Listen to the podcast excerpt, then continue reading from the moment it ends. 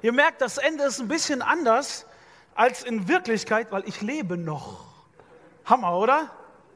Ein Applaus für das Leben, wir leben alle. Aber wer weiß wie lange. Ihr Lieben, ich freue mich heute echt predigen zu dürfen, weil es geht um unser Leben. Das Thema ist ja alter Verwalter, Leben im Flow. Wir alle haben ein Leben und müssen das irgendwie verwalten. Ja, als Zeichen, der, dass wir alle unser Leben verwalten, habe ich heute bunte Socken an. Ich werde mal gucken in zwei Wochen, wer noch alles bunte Socken anzieht, als Zeichen, dass er sein Leben gut verwaltet. Ähm, wer zieht nächstes Mal bunte Socken mal an? Mal. Ja, Leute, ich sehe zehn Hände. Hallo. Wer zieht noch bunte Socken? Der zieht zwei an. Hammer. Sehr gut. Sehr gut. So machen wir das. Wenn du und ich, wenn wir über unser Leben nachdenken, da kommt immer eine Frage in unseren Kopf rein. Immer. Die Frage ist eigentlich, wozu lebe ich eigentlich? Warum bin ich hier auf der Erde? Und ich weiß nicht, wie es dir so geht, wenn du über dein Leben nachdenkst. Ich habe das Gefühl, dass ich manchmal ganz schön planlos bin. Und manchen Menschen geht es immer so, ist blöd, aber ist so.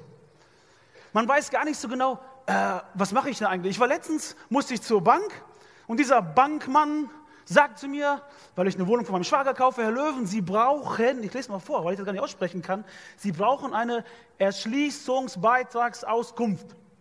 Erschießungsauftrag kenne ich. Aber Erschließungsbeitragsauskunft habe ich besorgt. Oder sowas wie Rückauflassungsvormerkung. Noch nie sowas gehört. Total planlos. Oder jetzt in dieser Winterzeit, ich weiß nicht, was mit unserer Heizung los ist.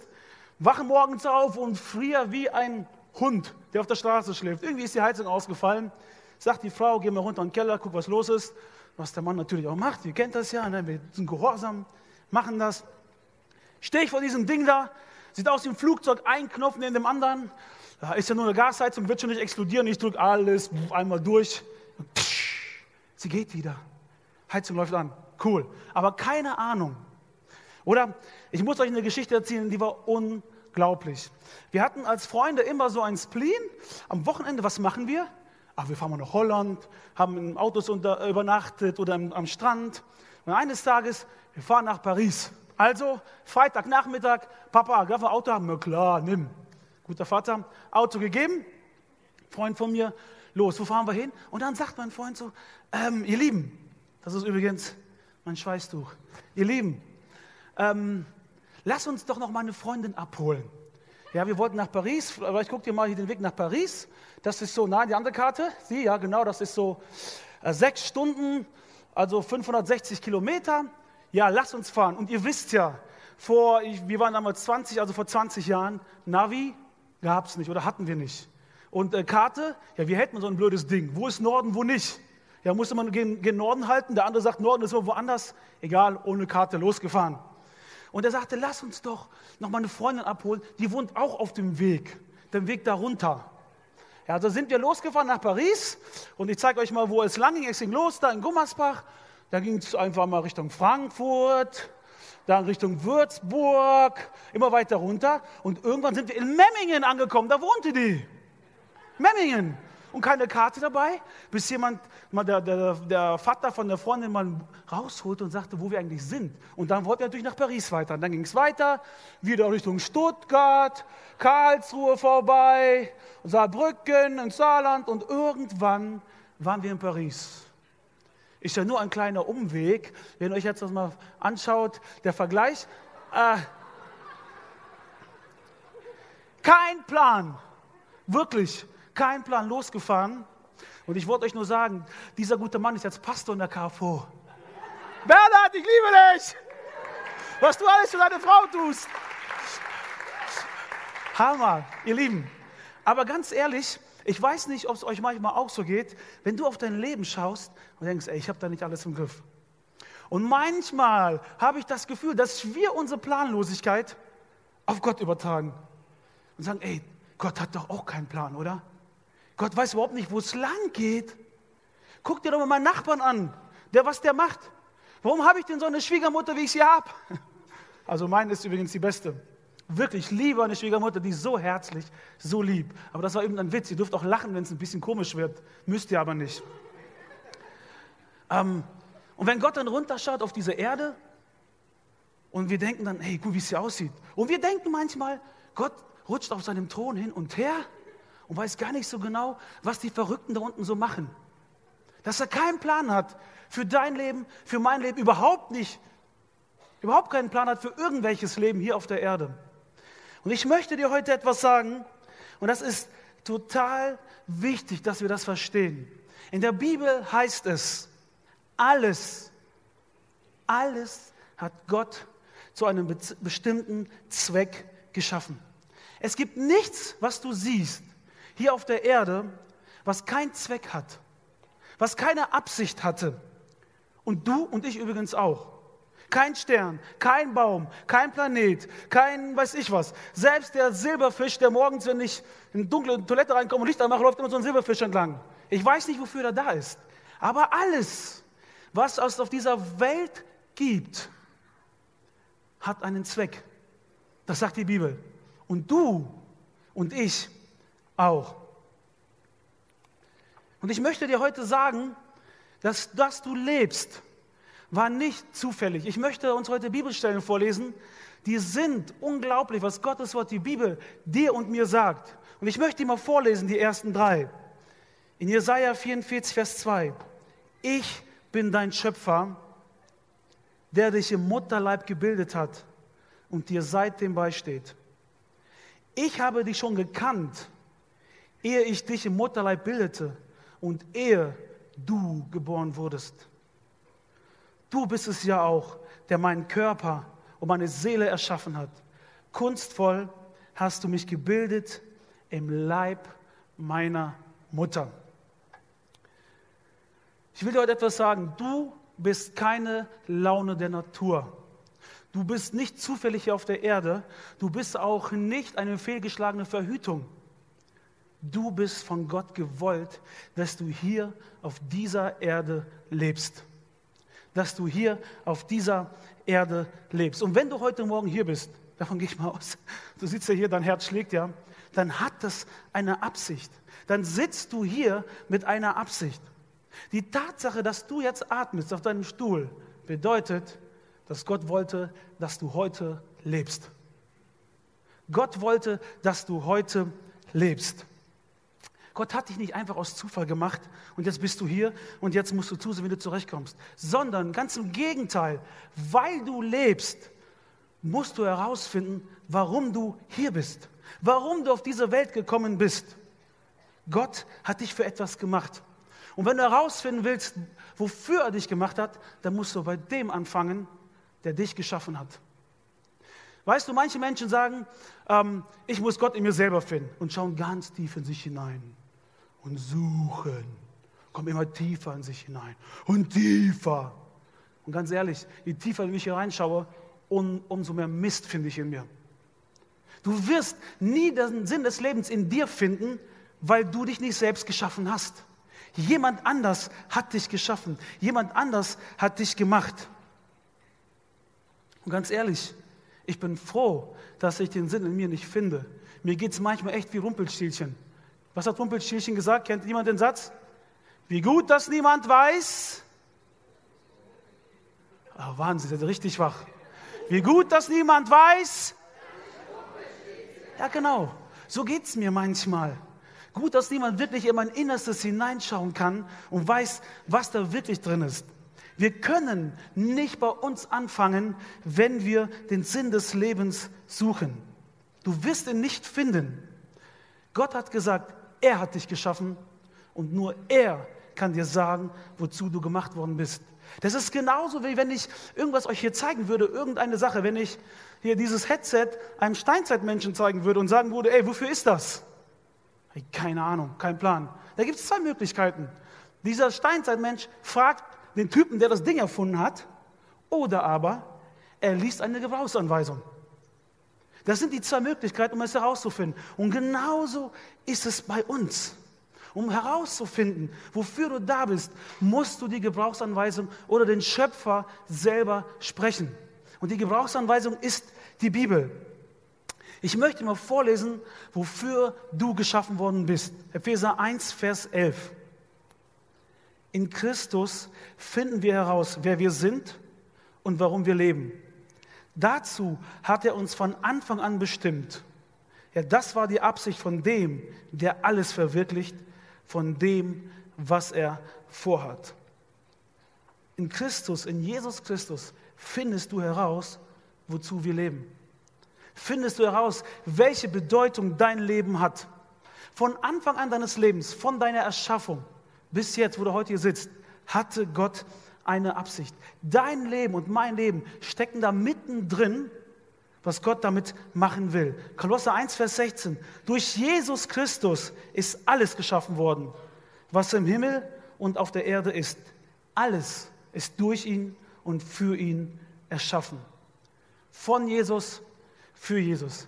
Ihr Lieben, das ist viel, viel mehr als einfach nur schlafen, arbeiten, essen, Party, schlafen, arbeiten, essen, Party, schlafen, essen, na, na, na, na, na, na, na, na, na. Ja, genau. Das ist mehr als dieser Trott, dasselbe immer zu machen, ohne zu wissen, wofür. Gott hat dich berufen für einen Lebensplan. Er hat eine Aufgabe für dich. Du bist nicht für dich selbst geschaffen. Gott machte dich nicht, damit jeder von uns ein kleines, selbstsüchtiges Leben führen kann, mit mir im Mittelpunkt und ich racker 50, 60 Jahre und Leute, ich kriege eine Rente mit 60. Aber 68 ist ja wahrscheinlich, aber 70 auch egal. Und dann war es das? Wow, was für ein Leben. Alles gegeben für 15 Jahre Freiheit in der Rente. Und ich weiß noch nicht, ob ich dann noch ordentlich gehen kann und wie es mir dann geht. Gott hat sich jetzt schon was für uns gedacht, auch im Rentenalter, egal wie alt du bist, egal wie jung du bist. Gott hat eine Absicht mit deinem Leben. Du bist nicht geschaffen, um den Traum deiner Frau zu leben, um den Traum deines Chefs zu leben, um den Traum deiner Eltern zu leben. Du bist nicht geschaffen, um für andere da zu sein. Du bist geschaffen worden, um für Jesus zu leben. Du wurdest von Gott erschaffen und für ihn erschaffen. Und wenn du herausfinden willst, wofür, dann musst du diesen Jesus kennenlernen, von dem alles kommt und für den alles ist. Und ich werde dir auch nachher sagen, wie du diesen Jesus kennenlernen kannst. Aber ich will dir noch vorher noch etwas Wichtiges sagen, wie Gott dich sieht. Als Gott den Menschen erschaffen hat, hat er sich über den Menschen gefreut. Vielleicht sitzt du hier und denkst, über mich freut sich niemand. Ihr Lieben, du, wie du hier sitzt, bist zur Freude Gottes erschaffen. Das hört sich komisch an. Ich möchte es euch mal erklären. Ich liebe meine Kinder. Also ich liebe meine Frau. Und weil ich meine Frau liebe, haben wir Kinder. Ganz einfach ist das. Und wisst ihr, was ich liebe? Ich liebe es, meinen Kindern zuzuschauen, wie sie sind. Ja, morgens, heute Morgen wieder, wenn die dann in unser Bett kommen und anfangen zu toben, zu kuscheln, zu knuddeln. Die eine hat noch volle Pampers. Pff, egal. Ich liebe es, denen zuzuschauen, wie meine Kinder sind wie die spielen, wie die toben. Fast immer. Manchmal prügeln die sich auch, dann ist das nicht so toll. Aber ist so. Und ich gehe oft in ihr Zimmer rein, wenn sie nachts schlafen und beobachte einfach meine Kinder. Ich liebe es, ihnen zuzuschauen. Und wisst ihr was? Meine Kinder, die predigen nicht. Meine Kinder lesen nicht die Bibel. Meine Kinder beten nicht. Ich sage, willst du beten? Ich habe keine Lust. Und trotzdem, ich liebe meine Kinder. Und wenn Gott dich sieht, dann liebt er dich. Er liebt dich einfach, weil er dich geschaffen hat. Nicht, weil du für ihn was getan hast. Weil, du, weil er dich geschaffen hat. Deswegen liebt er dich.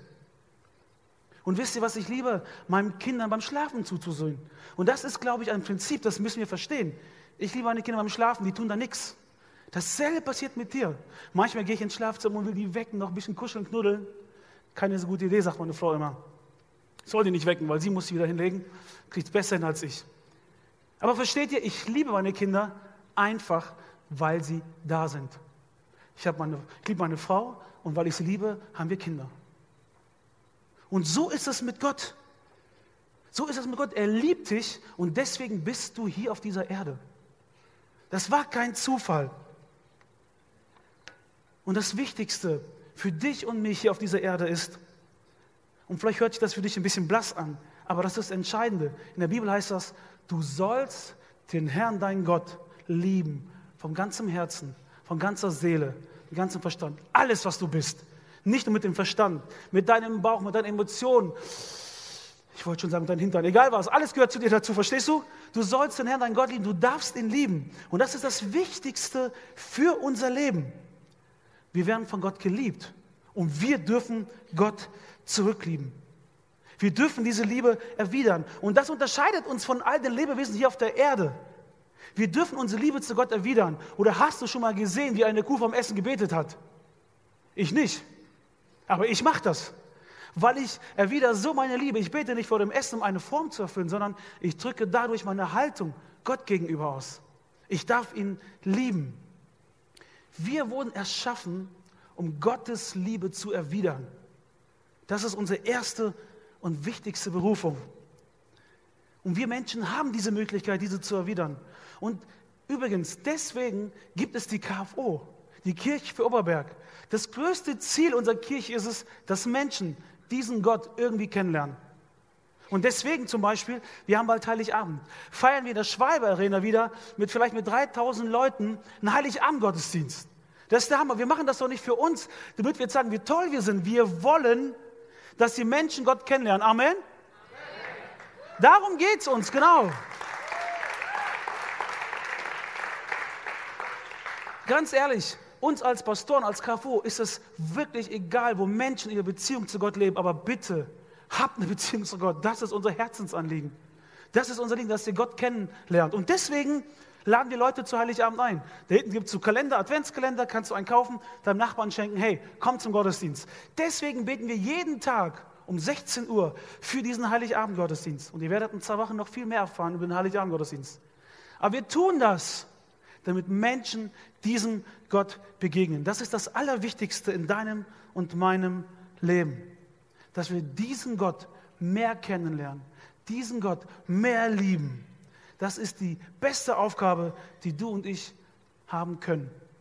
Wisst, eigentlich ist das ganz praktisch so. Ich stehe morgens auf und vielleicht ist es so, du hast einen Bus verpasst, Auto springt nicht an, dein Chef geht dir auf der Arbeit so auf, den, auf die Nerven und ähm, Ah, aber dein Herzschlag ist an diesem Tag, selbst wenn es nicht läuft, ich will Gott mehr lieben und ich will Gott mehr kennen. Und vielleicht legst du dich abends ins Bett und denkst, ey, das war kein erfolgreicher Tag. Aber du hast durch so einen Tag in irgendeiner Weise Gott mehr lieben gelernt oder besser kennengelernt. Ihr Lieben, dann war das ein erfolgreicher Tag. Da bin ich mir sicher, dann war das der beste Tag deines Lebens, wenn du diesem Gott begegnet bist und ihn mehr lieben und schätzen gelernt hast. Andersrum, es ist egal, wie viele Verträge du abgeschlossen hast, egal wie viele Pokale du gewonnen hast, es ist egal, ob dein Ansehen von Menschen noch mehr gestiegen ist. Aber wenn du an diesem Tag Gott nicht mehr lieben gelernt hast oder nicht besser kennengelernt hast, hey, dann war das ein erfolgloser Tag. So ist das, ihr Lieben, so ist das. Gott hat dich erschaffen, damit du ihn lieben kannst und nicht einfach nur arbeiten, essen, schlafen, arbeiten, essen, schlafen, arbeiten, essen, schlafen, Party, arbeiten, essen, schlafen, arbeiten, essen, schlafen, Party. Da ist viel mehr dahinter. Und ich möchte dir einfach jetzt sagen, wie kannst du diesen Jesus begegnen? Wie kannst du eine Beziehung mit diesem Jesus anfangen? Und ich möchte wieder aus der Bibel vorlesen, weil da die Antwort drin steht. Schon vor Erschaffung der Welt hat Gott uns aus Liebe dazu bestimmt, vor ihm heilig zu sein und befreit von Schuld. Von Anfang an war es sein unveränderlicher Plan, uns durch Jesus Christus als seine Kinder aufzunehmen. Und an diesem Beschluss hatte er viel Freude. Ihr Lieben, das bedeutet nicht, dass alle Menschen, die auf dieser Welt leben, Kinder Gottes sind. Hier heißt es, die ihn nur, die er als seine Kinder aufnahm. Weißt du was? In deine, deine Familie, in der du lebst, als du hineingeboren wurdest, konntest du gar nichts dafür. Du hast das nicht entschieden. Ich habe sieben Geschwister, Vater, Mutter, Vater ist schon tot, aber ich, mich hat niemand gefragt, Harry, hast du Bock in die Familie? Oh nee, von dem Bruder passt mir die Nase nicht, da will ich nicht rein. Nein, ich wurde hineingeboren. Aber in die Familie Gottes triffst du eine Entscheidung, um da reinzukommen. Und das ist die Entscheidung, die du für Jesus Christus triffst. Ob du an das glaubst, was er getan hat, dass am Kreuz für die Schuld gestorben ist, dass er gesagt hat, ich habe dich geschaffen und du bist für mich geschaffen. Ich bin der Gott dieser Welt. Ich bin der wahre, lebendige Gott. Und diese Entscheidung, die triffst du alleine. Jesus wollte es von Anfang an, das war schon immer sein Plan, dass die Menschen mit ihm leben, an ihn glauben. Aber niemand muss es. Niemand muss es. Aber der Schöpfer hat sich das so gedacht, weil er weiß, wie dein und mein Leben am besten funktio funktioniert. Einmal hatte ein Mann aus der Bibel vor tausenden von Leuten gesprochen und genau diese Frage gestellt, ey Leute, ihr müsst zurück in die Beziehung zu Gott, eine ganz persönliche. Und dann haben die Menschen etwas gesagt. Was sollen wir tun? Und dann sagt dieser Mann in der Apostelgeschichte, kehrt euch ab von euren Sünden und wendet euch Gott zu. Lasst euch alle taufen im Namen von Jesus Christus zur Vergebung eurer Sünden.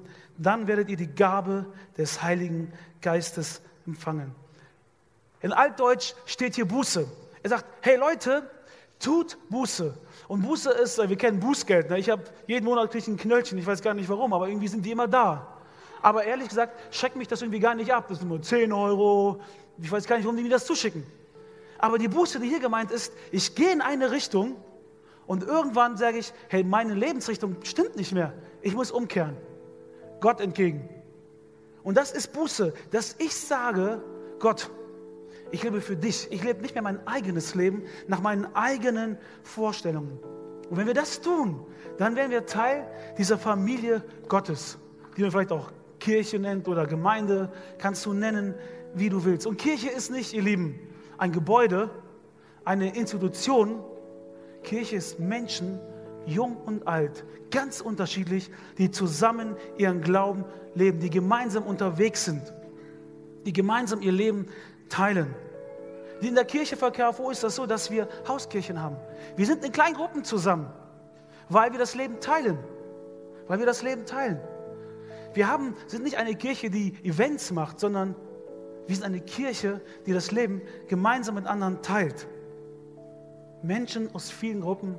Und das Coole ist, wir wollen ja oft die perfekten, die idealen Menschen. Aber Gott schickt uns in unsere Kirche immer reale Menschen weil wir alle Sorgen, weil wir Nöte haben. Und wir helfen uns gegenseitig auf diesem Weg. Deswegen gibt es Kirche, deswegen hat sich Gott Gemeinde gedacht, dass wir uns gegenseitig helfen und nicht, dass wir ein schönes Gebäude haben. Wenn du über dein Leben nachdenkst, als Verwalter deines Lebens, lebst du dein Leben für dich alleine selber oder hast du Kontakt zu diesem Schöpfer, der dich gemacht hat? lebst du in einer Beziehung zu diesem Schöpfer. Ich will dir heute Mut machen, diese Entscheidung mit Jesus festzumachen. Das ist das Beste, was dir passieren kann. Das Beste. Und wenn du das willst nachher, wir haben da hinten an der Tür, wo das Licht da leuchtet jetzt gerade, ähm, leuchtet gerade, leuchtet gerade, okay, dann nicht. Doch, da, siehst du genau. Da kannst du einfach dahin gehen da werden Pastoren stehen, die gleich mit dir reden werden und dir das einfach machen werden, diese Entscheidung für Jesus zu treffen. Oder vielleicht willst du die Entscheidung, die du triffst, auch direkt in der Taufe festmachen.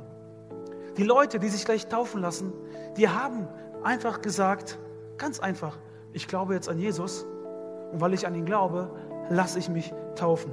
Und die Taufe ist ein Zeichen dafür, dass sie glauben, dass ihre Sünden aus der Vergangenheit auch in der Gegenwart und der Zukunft von Gott vergeben sind. Und das ist bedeutet, dass sie jetzt ein Leben leben für diesen Jesus. Das ist so vielleicht ja ganz einfach. Jesus ist jetzt ihr Chef. Er sagt, wo es lang geht, weil er weiß als Schöpfer, was am besten für uns Menschen ist. Und wenn du das heute für dich äh, verstanden hast, wer Jesus für dich sein will, da kannst du das festmachen, indem du einfach da hinten gehst, mit den Pastoren redest oder du machst es direkt fest in der Taufe. Als Zeichen dafür, dass du sagst, Jesus, du hast mich geschaffen, für dich bin ich geschaffen und nur in dir alleine finde ich heraus, wozu ich lebe. Wozu ich lebe. Das finden wir nie in uns selber. Du bist der Verwalter deines Lebens. Und ich wünsche dir, dass du dein Leben sehr, sehr gut verwaltest, indem du ihn kennenlernst. Indem du diesen Jesus kennenlernst. Ich möchte jetzt noch für dich beten, ganz konkret dafür beten, dass wenn du jetzt in dieser Situation stehst, dich dafür zu entscheiden, dass du ausblendest, wer neben dir sitzt, wer vor dir sitzt, wer hinter dir sitzt. dass du mit diesem Jesus jetzt sprichst. Wir müssen die Gebrauchsanweisung lesen oder mit dem Schöpfer direkt reden. Und dass du jetzt mit dem Schöpfer direkt redest und das mit ihm abklärst, was du tun willst. Vater im Himmel, wir danken dir, dass wir nicht aus Zufall hier sind. Du hast eine Absicht mit unserem Leben. Und wir sind hier 70, 80, keine Ahnung wie lange hier auf der Erde, aber wir werden eine Ewigkeit leben, weil wir viel mehr als Körper sind, viel mehr. Vielen Dank dafür, dass du uns geschaffen hast und einen Plan, einen guten Plan für unser Leben hast. Und ich bete für jeden, der jetzt hier sitzt und diese Entscheidung für dich treffen will, aber es ihm schwerfällt, einfach ein Ja zu sagen. Wir beten jetzt, dass deine Kraft über diese Menschen kommt, dass sie ausblenden können, wer links und rechts sitzt, vor und hinter ihnen, sondern nur dich sehen, den Schöpfer, der sowas Gutes mit ihrem Leben vorhat. Dafür danken wir dir. Und wir beten dich an, nur dich alleine, niemanden sonst. Amen.